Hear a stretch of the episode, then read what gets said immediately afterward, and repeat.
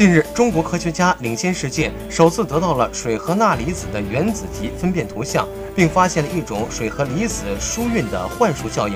该研究对离子电池研发、海水淡化、生物离子通道等热门课题的研究，打开了一扇崭新的大门。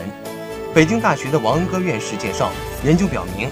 我们可以通过改变材料表面的对称性和周期性，来实现选择性增强或减弱某种离子疏运能力的目的。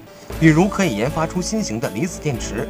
现在我们所使用的离子电池其电解液一般是由大分子聚合物组成，而基于这项最新的研究，将有可能开发出一种基于水和离子的新型电池。